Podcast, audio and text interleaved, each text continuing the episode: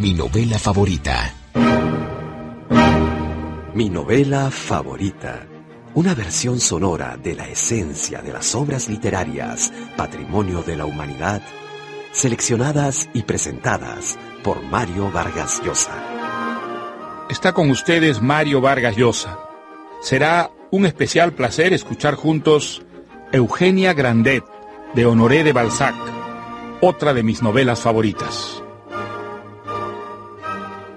Parece mentira que Honoré de Balzac, uno de los más grandes novelistas del siglo XIX, viviera solo 51 años, pues en ese medio siglo de vida escribió la más extraordinaria saga de la literatura, la comedia humana. Se dio tiempo además para escribir teatro, crónicas, ensayos, emprender disparatados negocios y pintorescas aventuras. Balzac nació en Tours en 1799, hijo de un funcionario modesto quien lo obligó a estudiar derecho, pero abandonó estos estudios para dedicarse a escribir. Entre sus 23 y 27 años vivió en la miseria, en París, trabajando como un forzado para abrirse camino como autor dramático, en lo que fracasó. En 1829 escribió su primera novela, Los Chuanes, sobre una insurrección monárquica en Bretaña durante la Revolución Francesa. Fue el inicio de su prodigiosa carrera de novelista, en la que retrataría con tanta penetración a la sociedad francesa de su tiempo. El día en que se le ocurrió hacer pasar a sus personajes de una novela a otra, articulando de este modo todas sus historias en una sola, salió a la calle exaltado pitoreándose a sí mismo. Eugenia Grandet es una de las más hermosas novelas de la comedia humana. Narra la historia de Eugenia, hija de un comerciante en vinos muy avaro, cuya mezquindad causa el infortunio de la bella joven, cuyo ideal en la vida era encontrar el perfecto amor. Cree que su primo Charles puede materializar sus sueños y se enamora de él. Charles parece corresponder a estos sentimientos, pero en el fondo es un frío calculador que administra sus pasiones en función de sus intereses. La relación de Charles y Eugenia se deshace y al final ella debe resignarse a un matrimonio sin amor con un anciano que al morir la deja dueña de una gran fortuna. Pero los menudos incidentes y la sordidez pequeño burguesa que describe la novela son menos importantes que la fina pintura de la sensibilidad y la psicología de una joven de la provincia francesa en los años del romanticismo. Balzac sintetiza en la historia de Eugenia Grandet las ilusiones de las jóvenes casaderas en una época en que el contraste entre las fantasías románticas generadas por el arte y la literatura y la realidad dura y cruel generaba frustraciones y amarguras que se vivían calladamente en el seno de las familias.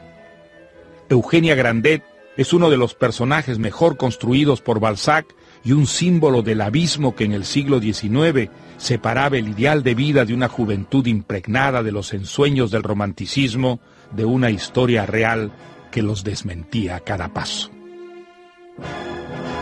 Y ahora escuchemos juntos Eugenia Grandet de Honoré de Balzac. En ciertas ciudades de provincia hay casas que inspiran una tristeza igual a la de las más melancólicas ruinas. ¿Acaso porque en ellas la vida y el movimiento son tan lentos que uno pensaría que están deshabitadas? Así era la casa del señor Grandet en 1822, en el pueblo francés de Saumur. El señor Grandet tenía cincuenta y tantos años y una voz grave, dura y seca con la que muchas veces en su vida había dicho, Vengo a cobrar el dinero que me debe, señor. El señor Grandet era dueño de una finca donde producía vino de gran calidad. Cuando lo vendía, le gustaba decirles a sus clientes, Me debe 200 francos, señor. Pero más le gustaba decir, Me debe 500 francos, señor y era especialmente feliz cuando decía, Me debe mil francos, señor. Temido, admirado, odiado, el señor Grandet lograba siempre que le pagaran lo que pedía. Pero si de decir toda la verdad se trata, resulta obligatorio mencionar que era muy avaro. Había acumulado dinero con el único propósito de contemplarlo. Todos los días, al volver del trabajo, el señor Grandet abría la puerta de su armario, sacaba la llave, abría otra puerta y le regalaba a sus ojos el maravilloso espectáculo de su fortuna. Ah, Dios mío. Cada día veía brillar cientos, miles de monedas. El fulgor del dinero le producía un éxtasis parecido al que algunos místicos tienen al ver la imagen de Dios o de la Virgen María. Fuera de los que tenía por su dinero, los pocos sentimientos que le quedaban al señor Grandet se dirigían a su hija Eugenia, su única heredera. Buenos días, papá. Buenas, hija. El señor Grandet vivía también con su esposa, una mujer flaca y seca que había nacido para ser tiranizada, y con la criada Nanon. Ella era una mujer grande, gorda y muy fiel, que había estado en la casa desde siempre. El almuerzo está servido, señor Grandet. Bien. Como la avaricia era una ley en esa casa, cuando el año empezaba a enfriar, el señor Grandet indicaba con gran precisión el momento de encender el fuego. Solo permitía que la chimenea estuviera prendida los tres meses oficiales del invierno. Todavía no. Y jamás tenía en cuenta los fríos del final del otoño y del comienzo de la primavera. En este mundo descarnado y solitario, el corazón de Eugenia estaba, sin embargo, vivo y abierto a las ilusiones y a los sueños del amor. Ella soñaba con la llegada de un joven apuesto que vendría a rescatarla de ese mundo. Y aquel momento pareció llegar el día de su vigésimo segundo cumpleaños. En un gesto de extrema generosidad, el señor Grandet había consentido en hacer una pequeña fiesta para su hija y en dejar prender la chimenea, pese a que solo era primero de noviembre. Por esta única vez, ya saben las reglas. Eugenia había invitado a algunas amigas y amigos del pueblo. Gracias por la fiesta, papá. Gracias. Gracias. Está bien, hija. Está bien. En eso, alguien tocó la puerta de la casa. Eugenia fue a abrir. En el umbral estaba un joven apuesto con una inmensa sonrisa. Entró en cuanto le dieron la bienvenida. Hola, pasa. Gracias.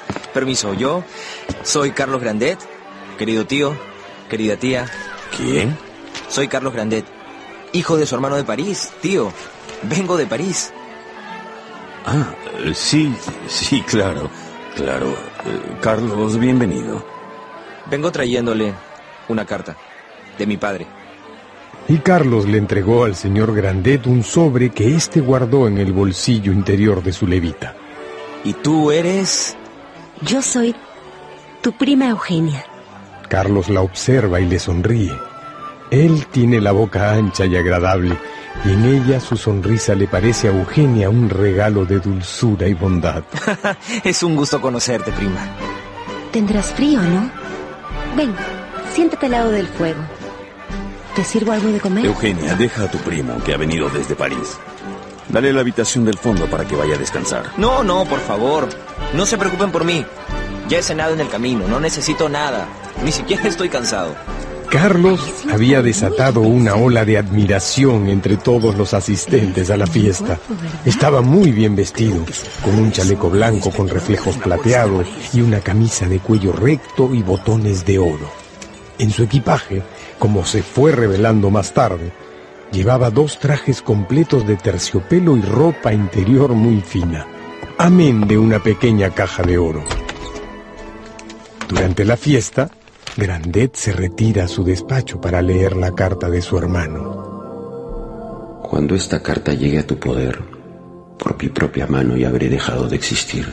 ¿Qué? Debo cerca de cuatro millones. ¿Cuatro millones? Y eso será recordado siempre con desprecio. No quiero sobrevivir al deshonor de la quiebra. Dejó a mi hijo sin fortuna y sin nombre. Carlos no sabe nada aún de lo que pasa. Pero te ruego que le comuniques mi muerte de la mejor manera posible. Te encomiendo su cuidado. Sé un buen padre para él. Y por favor, logra que se marche a América. Allá podrá reconstruir su vida. Carlos es un muchacho honrado y valeroso. Necesito que le hagas un préstamo para su pasaje y gastos que él no dejará de devolverte. ¿Que yo qué? Sé que lo harás. Y si mi hijo no encontrase a tu lado apoyo y cariño, yo no pararé en pedir venganza a Dios por tu dureza. Adiós, hermano mío.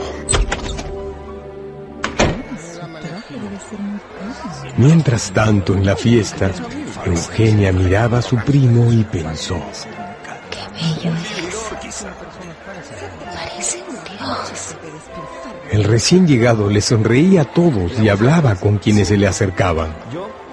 El señor Grandet regresó de leer la carta final de su hermano sin mostrar el más mínimo sentimiento y se acercó a su sobrino y le dijo, ¿Cómo así te animaste a venir a la provincia? Bueno, mi padre tenía esa carta urgente para usted y me dijo que no se la podía confiar a nadie más que a mí. Señor Carlos, su habitación está lista. Cuando quiera puede pasar a descansar. Gracias.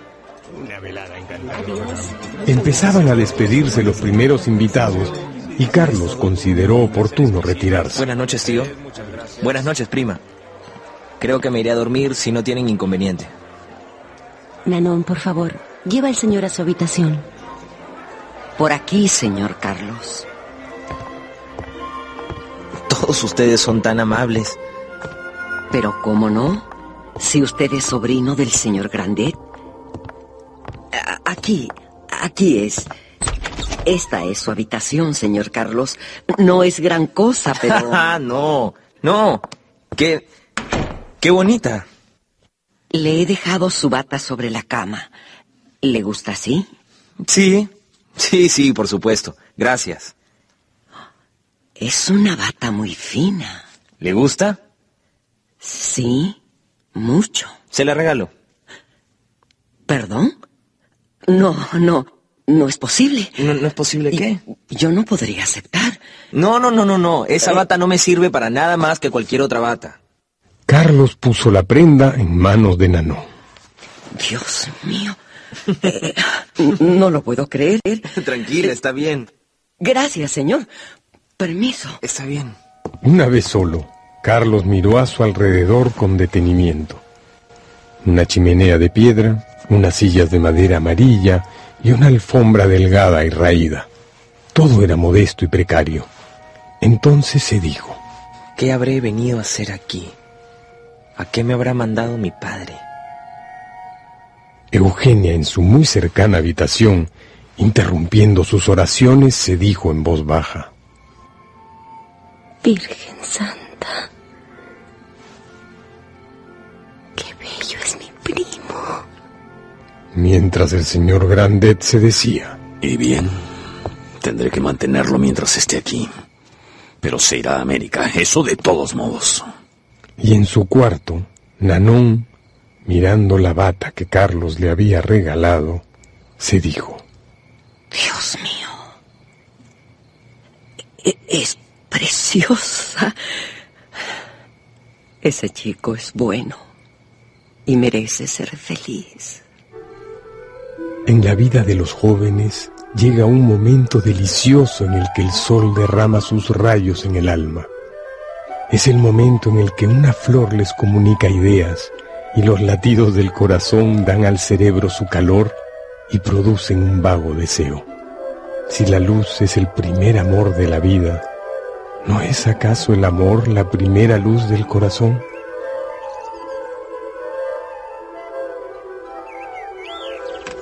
Eugenia se ha despertado al amanecer, como todas las muchachas provincianas. Ha rezado sus oraciones, ha peinado su pelo castaño, se ha hecho sus gruesas y bellas trenzas y se ha lavado. Al enjuagarse varias veces las manos, Eugenia ha contemplado sus redondos y hermosos brazos y se ha preguntado si con ellos podrá algún día abrazar el maravilloso cuerpo de Carlos. Eugenia sale al corredor, llega a la cocina y mira por la ventana. ¡Qué día tan bello! El día en la campiña está naciendo en todo su esplendor. Por la ventana casi entran las ramas frondosas de los manzanos y junto a ellos un sendero de flores lleva a un campo verde. Eugenia está sintiendo ese vago, inexplicable placer que siente una muchacha recién enamorada. Siente que una nube la ha envuelto y que algún sol le está por fin iluminando el porvenir. Con su murmullo, cada hoja de los manzanos le da una respuesta a las secretas preguntas de Eugenia. ¿Seré lo bastante hermosa para él? ¿Acaso se fijará en mí? ¿Qué le voy a decir? ¿Cómo debo portarme con él? Pero a ratos llega a una amarga conclusión. Soy demasiado fea. Nunca me mirará. La verdad es que Eugenia no era fea. Todo lo contrario. Solo era tímida, o mejor dicho, temerosa. Sus facciones, los contornos de su cara nunca alterada por el placer, se parecían a las líneas del horizonte que se dibujan en los lagos tranquilos. Su fisonomía, coloreada y luminosa como una flor recién abierta, era como un reposo para el alma. Su piel era lo suficientemente suave y fina como para que el casto beso de su madre dejara en ella una fugaz marca roja. En fin, tan ilusionada como turbada, Eugenia bajó a la cocina. Buenos días, Eugenia. Buenos días, Lanón. ¿Sabes si Carlos se ha despertado? La gente de la capital duerme hasta tarde. Bueno, pues entonces, entonces vamos a darle un buen desayuno. Haznos pan de manteca. ¿Qué? Sí, haznos pan de manteca. Por favor, Nanón. ¿Con qué manteca? ¿Con qué leña para el horno? Tu padre no lo permitiría jamás. Ay, yo lo convenzo. Eugenia podía, en algunas ocasiones, persuadir a su padre de gastar algo más de su dinero. Y esta vez el viejo avaro autorizó el uso no solamente de media carga de leña para el horno, sino de una taza de manteca y dos terrones más de azúcar para el consumo de Carlos. Cuando Eugenia le dio la noticia a Nanón, ella dijo, ¿Cómo? Vamos a tomar un gran desayuno, mi querida Eugenia. Sí, Nanón, Un gran desayuno. ¡Qué rico! y ambas se abrazaron riendo. Nanón preparó un exquisito desayuno con café y pan de manteca, pero el joven Carlos seguía durmiendo. Nanón, ¿crees que lo despertaría si entro a su habitación? Ay, Eugenia. No es propio de una señorita entrar a la habitación de un joven. ¿Pero no estará enfermo? Déjame. Yo iré a verlo.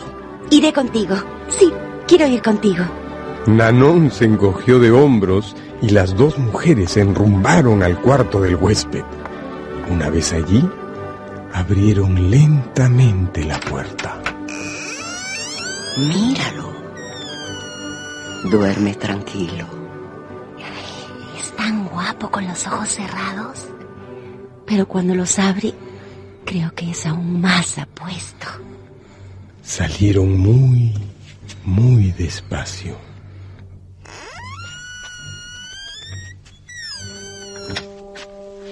Regresando a la cocina, se encuentran con Adolfo, el abogado vecino. Él le está enseñando un periódico al señor Grandet. Eugenia percibe un ambiente extraño. Diablos, no. No lo puedo creer. Sí, es increíble. Lo lamento mucho. ¿Qué pasa, padre? Grandet le entrega el periódico a Nanon. Tome, Nanon. Léalo en voz alta. Escucha, Eugenia. Dios mío. Nanon, lee. Ayer, el señor Grandet, uno de los negociantes más apreciados de París, después de su habitual aparición en la bolsa, se disparó un tiro en la sien. Dios mío, ¿es. ¿es el papá de Carlos? ¿Sí? Lee. Las quiebras de su agente de cambio y de su notario lo habían arruinado. La consideración de que gozaba el señor Grandet era inmensa y su crédito también, de modo que sin duda hubiese encontrado socorros en París o en la provincia. Es de lamentar que este caballero haya cedido a un primer momento de desesperación, pero... Pobre hombre. Qué lástima. Dios mío. El papá de Carlos, él, él ni siquiera lo... En eso aparece la señora Grandet. ¿Qué pasa? Mamá, es que... Mamá. Eugenia abraza a su madre y estalla en llanto. Ay, papá.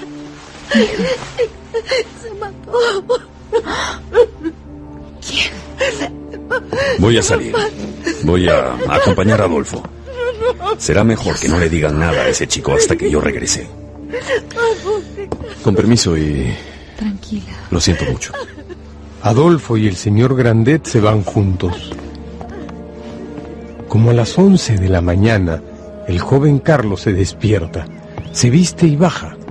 Nanon es la primera en verlo. Señor Carlos. Pase, por favor. Aquí tiene su desayuno. Gracias, Nanon. Carlos se sienta a comer con su prima y su tía. Le regala a Eugenia una mirada acariciadora que ella devuelve. Carlos se da cuenta de que su prima tiene una cara pura e inocente, con una claridad mágica en los ojos. Querida prima, si. si estuvieras en París, harías cometer muchos pecados de pensamiento a muchísimos hombres. Ay, ay, Carlos, tú quieres burlarte de una provinciana. No bromeo. Lo que pasa es que tienes buen corazón. Ah, papá. Buenos días, tío. Y gracias por todo. No tan buenos, Carlos. Desgraciadamente no son días tan buenos. ¿Por qué lo dice, tío? Tu padre, mi hermano, ha muerto. ¿Pero qué dice? Tío, Se ha pegado un tiro. tío, esto es una mala broma. Una pésima broma. Diga que no es cierto. No es una broma, Carlos. Toma, lee. Todos contemplan a Carlos, quien va poniéndose blanco como un papel. Mi padre, mi padre, por Dios. No lo puedo creer. ¿Es esto cierto? Sí, ¿Cómo lo sabe? esa carta. La que me trajiste. Tu padre me anunciaba que iba a quitarse la vida. ¿Por, ¿Por qué no me lo dijo usted? ¿Por qué no me avisó? No pensé que lo haría al final. Dios mío, Dios mío. ¿Por qué? Había quebrado. Estás en la ruina, Carlos. Y te ha dejado a mi cargo. Yo... Yo no... En esa carta también me habla de tu futuro. Ya conversaremos de eso. Ahora, mejor vete a descansar. Tranquilo, primo. Todo La señora. Grandet y Eugenia Vamos. abrazan a Carlos. Acuéstate un rato. A cierta distancia, el señor Grandet observa la escena.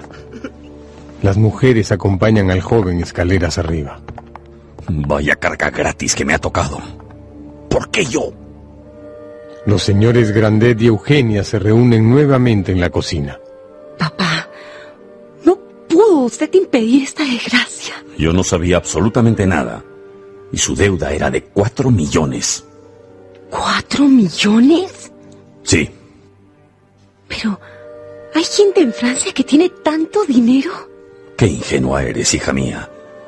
Pero escucha, mi hermano me escribe en esa carta que quiere que su hijo se vaya a América. ¿A América? Sí, a buscar fortuna. Pero, ¿cómo va a llegar hasta allá? ¿Le, le, le pagarás el pasaje? Solo hasta el puerto. Allí es donde comienza a buscar fortuna.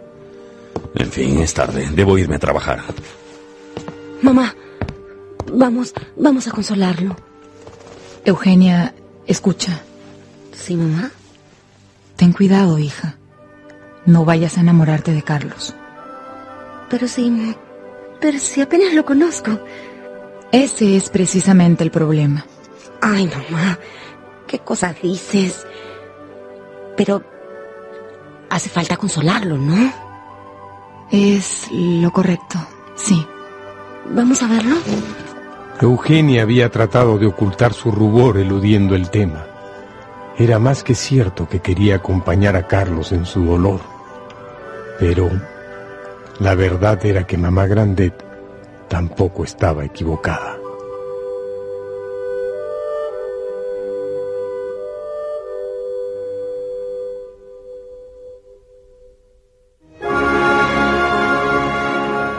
Hemos llegado a la mitad de esa delicada aventura que es Eugenia Grandet, de Honoré de Balzac, una de mis novelas favoritas. Doña Gloria es loca. Construye casas con botellas. Según ella, ese es el futuro. Lo que ellas no saben es que ahora Vive Digital está al servicio de la gente. Por eso Doña Gloria construye casas haciendo cursos de reciclaje por Internet. En este gobierno pasamos de 2.2 millones de conexiones a 10 millones. Hacemos posible lo que parecía imposible. Vive Digital para la gente. Mintic. Todos por un nuevo país. Paz, equidad, educación. Sigamos ahora en el fascinante mundo de Eugenia Grandet, de Honoré de Balzac. Eugenia y su madre subieron a ver a Carlos. ¿Carlos? Carlos, ¿cómo estás? Gracias, papá. Pero quisiera estar solo. Me siento... Discúlpanos. Disculpa. Esa tarde, cuando llegó el señor Grandet a su casa, encontró a su esposa esperándolo. ¿Qué pasa? ¿Por qué esa cara? Solo una pregunta. ¿Nos pondremos luto por la muerte de tu hermano? ¿Pero qué te pasa? ¿Sabes cuánto costaría solamente la tela para los trajes? El luto está en el corazón, mujer. En el corazón.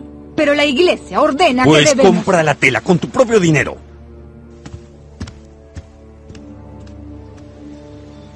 Al día siguiente, Eugenia madrugó como siempre.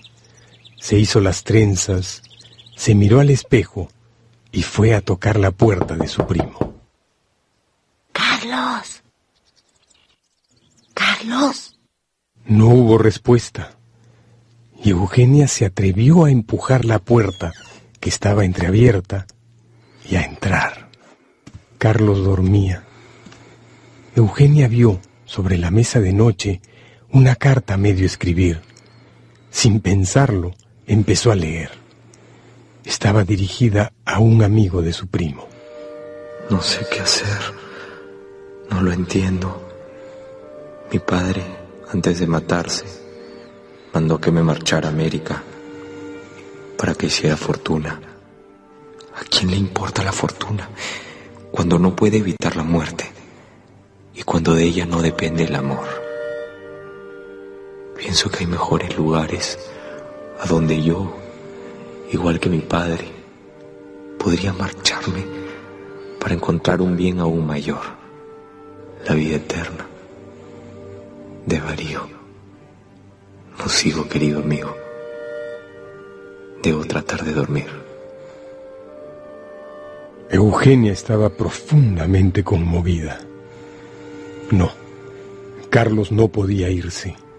Debía quedarse en Francia, donde por lo menos tenía amigos. Carlos comenzó a despertar. Eugenia sintió que lo amaba. Ah, Buenos días.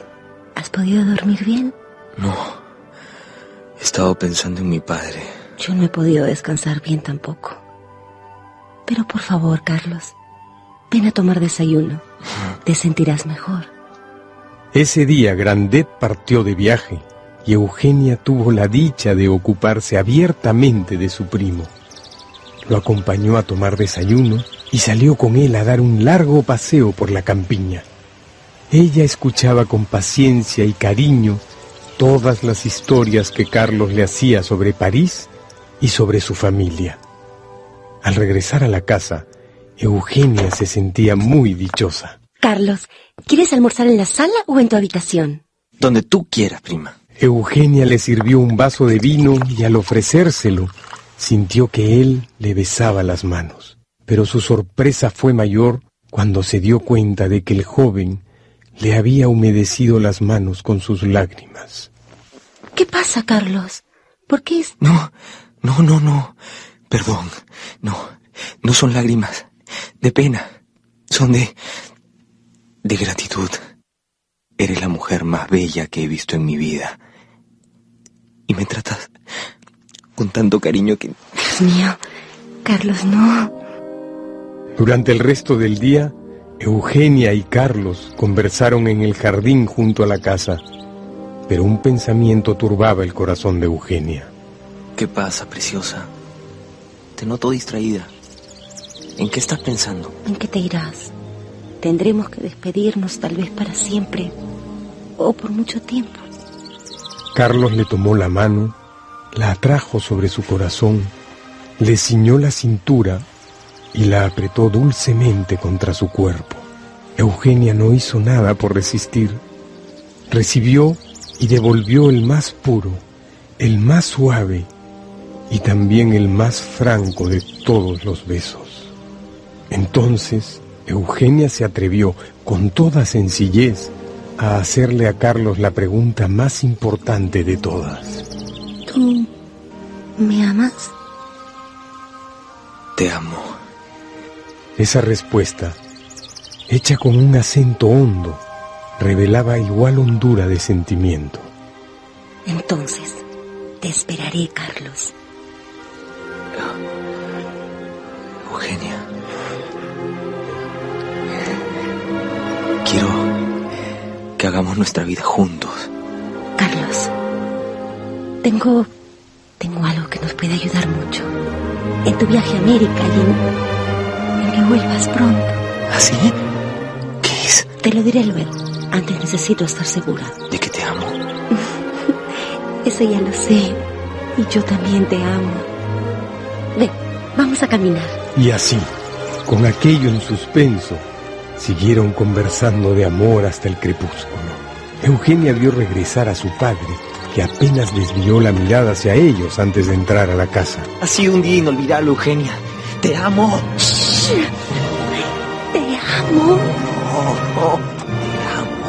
Te amo. Te amo, te amo, te amo. Te amo. Te amo. Te amo. Te amo. Yo a ti. Te amo. Ay,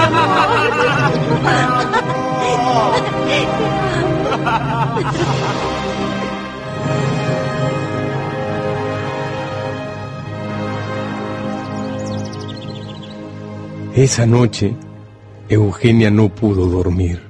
Había sacado de su escondite una bolsa con monedas de oro que su madre le había regalado hacía años.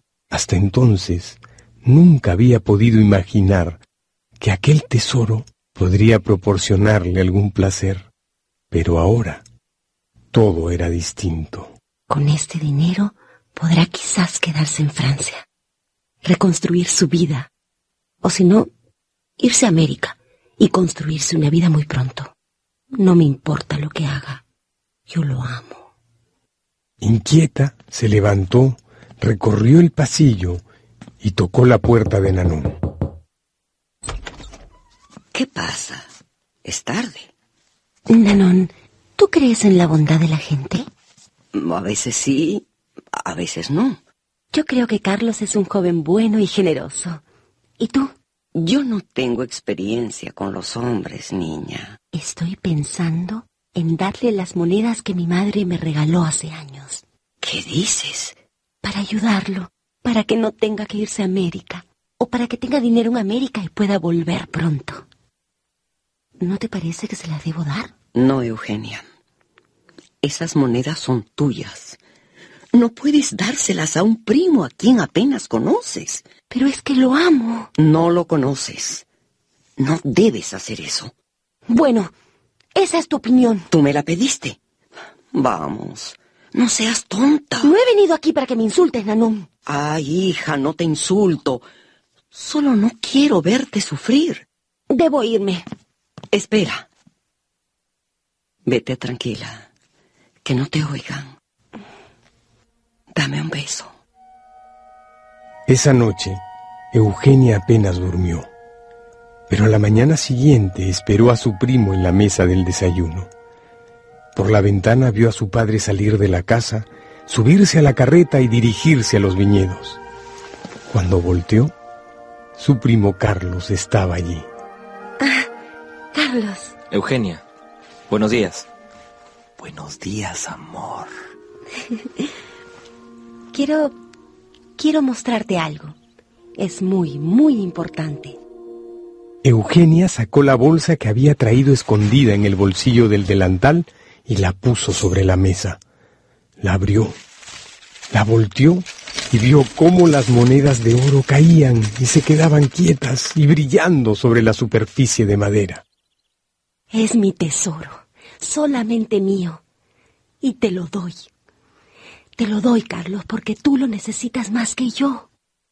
Pero... pero Eugenia... Fue entonces cuando Eugenia, ahora presa de una extraña angustia, se arrodilló delante de Carlos. Por favor, si me amas, acéptalas. Pero solo como un... Como lo que quieras, pero acéptalas. Para mí no son nada.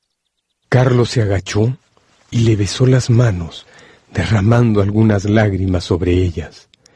Al sentir su llanto, Eugenia se puso de pie y lo abrazó muy estrechamente.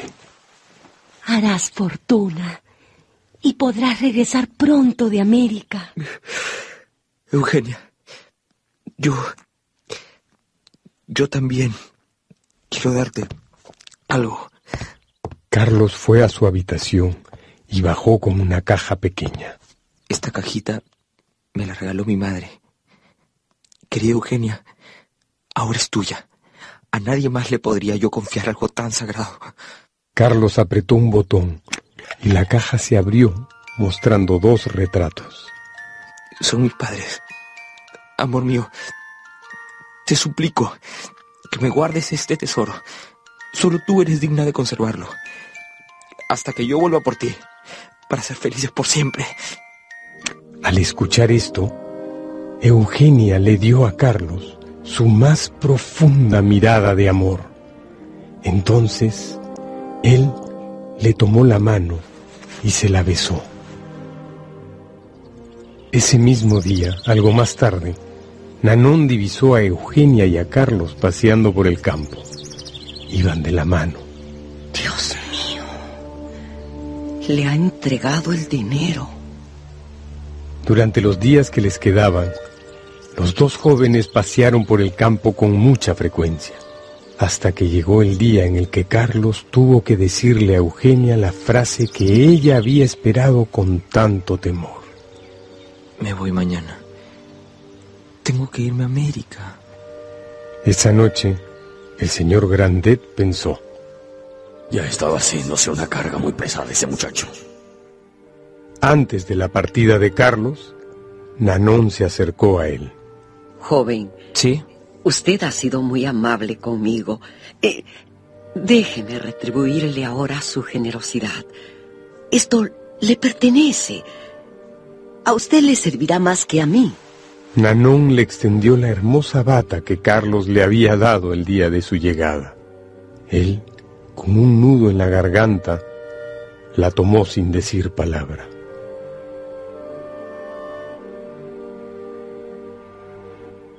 Toda la familia fue a despedir a Carlos a la diligencia que lo llevaría al puerto. Eugenia y su madre agitaron pañuelos blancos. Adiós. Y Carlos les correspondió desplegando el suyo hasta el último momento. ¡Que Dios te bendiga! ¡Te extrañaremos!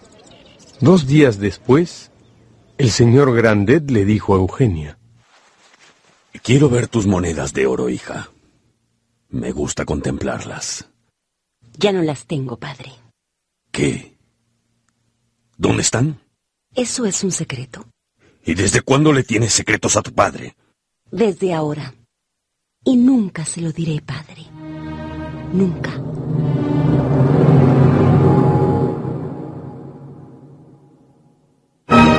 Estamos escuchando Eugenia Grandet, de Honoré de Balzac, una de mis novelas favoritas. Oye, dicen que la... El tipo hace la mague y ¡pum! La sirena le saca todos los pescados. Eso es puro embuste. Eso es para irse solito con la sirena.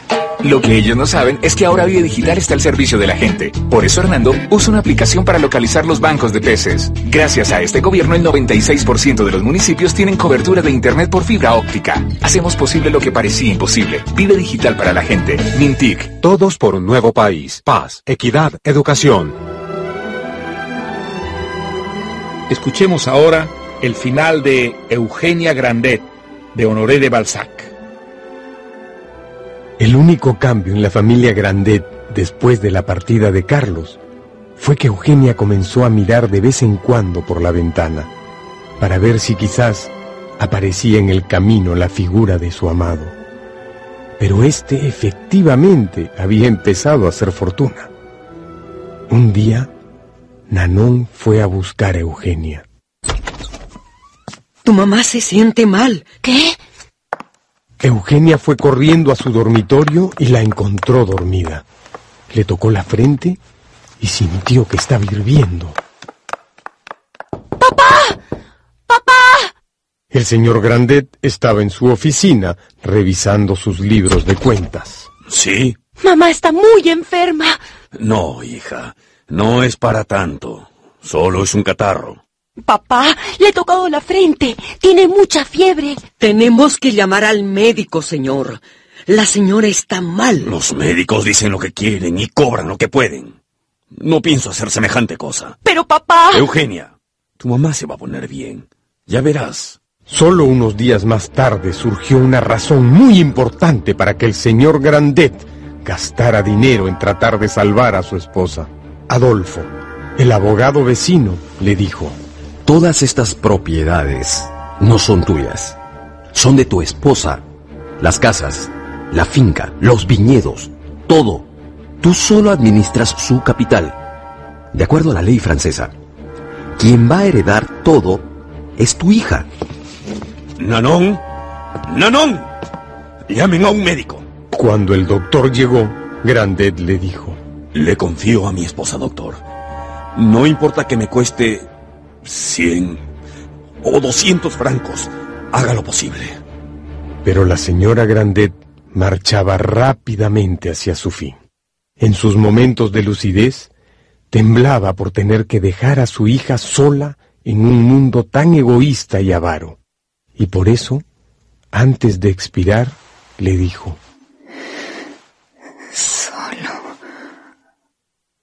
hay felicidad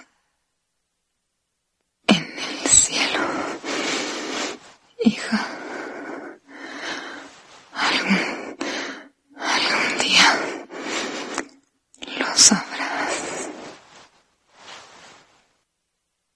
La mañana siguiente a la muerte de su madre, y después de un sepelio que sorprendentemente costó mucho dinero, el señor Grandet estrechó a su hija en un emotivo abrazo. Eugenia lo veía afligido de verdad y se sintió muy triste de haberlo siempre juzgado mal. Hija mía, Hasta que de pronto escuchó a su padre decir, eres... Eres la heredera universal de tu madre. Y tenemos que arreglar unos asuntos. Tiene que ser hoy, papá. Yo no creo que pueda soportar vivir un solo día más en la incertidumbre. ¿De qué se trata? Adolfo estaba llegando en ese momento. Explícaselo tú, Adolfo, por favor. Eh, el asunto de la herencia. Mm. Sí, Eugenia. Esta finca y todas las propiedades le pertenecen a usted. Son herencia de su madre. Pero como su padre lleva la administración, lo mejor para todos es que usted le ceda sus títulos de propiedad. Es un trámite sencillo, solo tendrá que firmar unos papeles. Eugenia se apartó de los dos hombres, los miró de arriba abajo y les dijo. Sí. Sí. ¿Qué más da? Sí, sí, hija mía. Haré todo lo que usted diga, padre. Sí, hija mía. Le devuelves la vida a tu padre, pero no haces más que devolver la que él te ha dado. Ya estamos en paz. Yo te bendigo. Desde ese día, Grandet inició a su hija en la práctica de la administración de la finca y de paso en el difícil arte de la avaricia. Ella fue aprendiendo a llevar los registros y a cobrar las rentas sin rebajar ni postergar un solo centavo. Pasaron cinco años y Eugenia aún recordaba sus paseos con Carlos por los jardines. Y ese beso, y ese beso. Un día, el señor Grandet enfermó gravemente. Y cuando entró en agonía, volteaba hacia Eugenia y Nanón para decirles, El oro. Traigan oro. Eugenia le traía algunas monedas y veía brillar los ojos de su padre. Sí, sí. Esto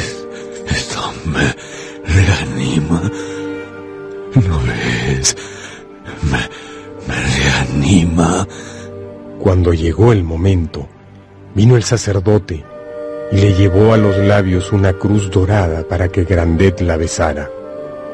Grandet hizo un tremendo esfuerzo para tomarla con la mano, pero cayó desvanecido. Padre mío, padre, bendígame. Cuida bien nuestros tesoros, hija. Y señalando el cielo, Cuídalos. Porque allá arriba me, rendirás cuenta de cada centavo.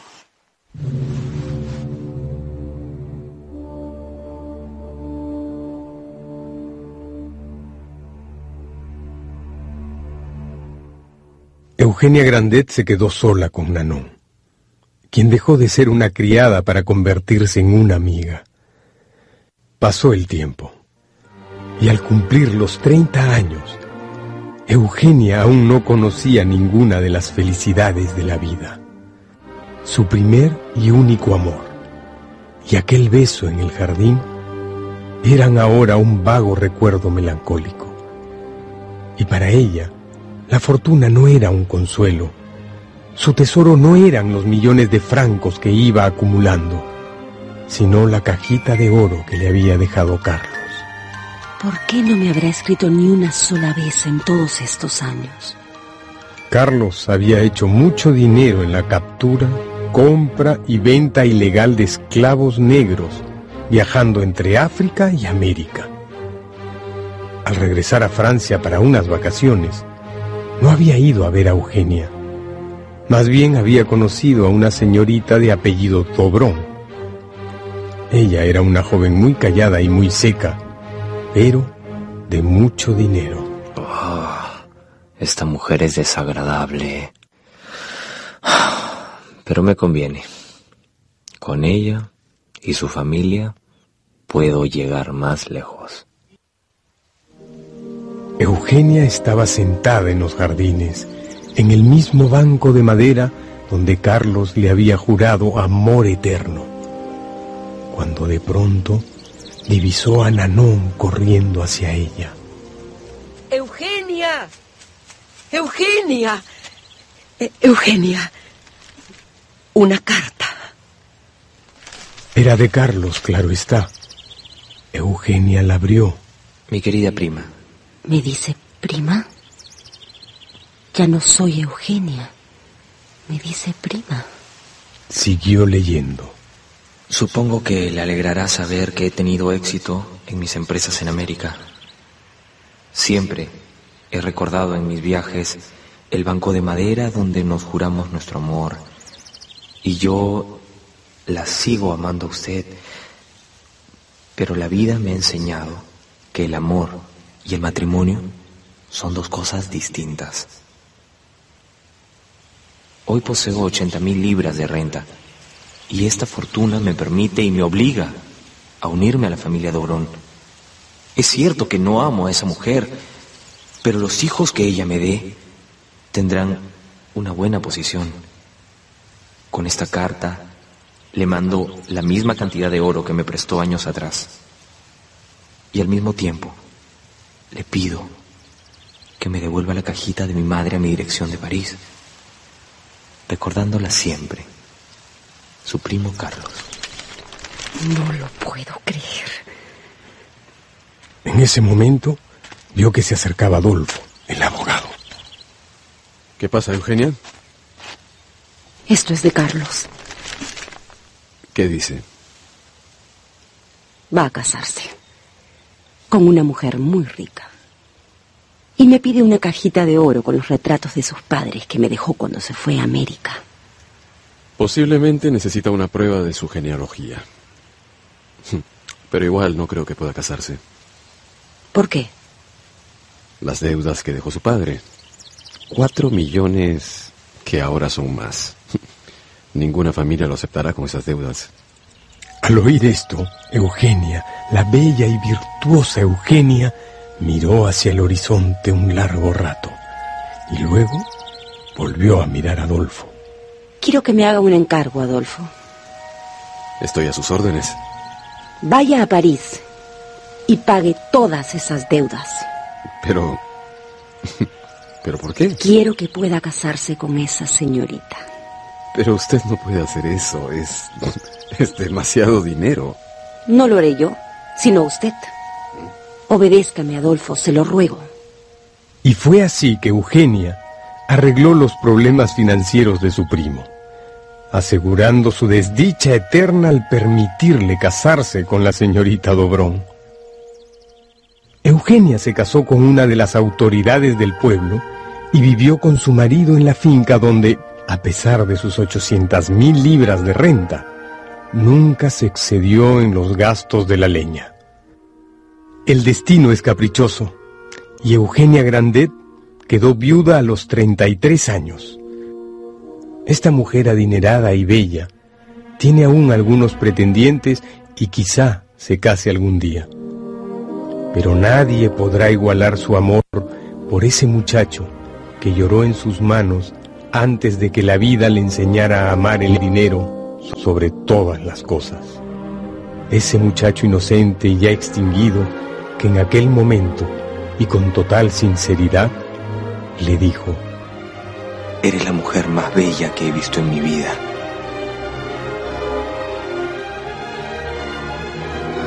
Gracias por escuchar conmigo Eugenia Grandet de Honoré de Balzac, una de mis novelas favoritas.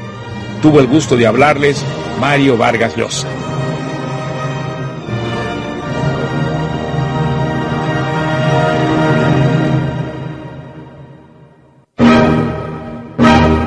Mi novela favorita. La esencia de las más grandes obras literarias de la humanidad, seleccionadas y presentadas por Mario Vargas Llosa. Libreto de Alonso Cueto. Dirección General Alonso Alegría. Es una producción de Grupo RPP del Perú.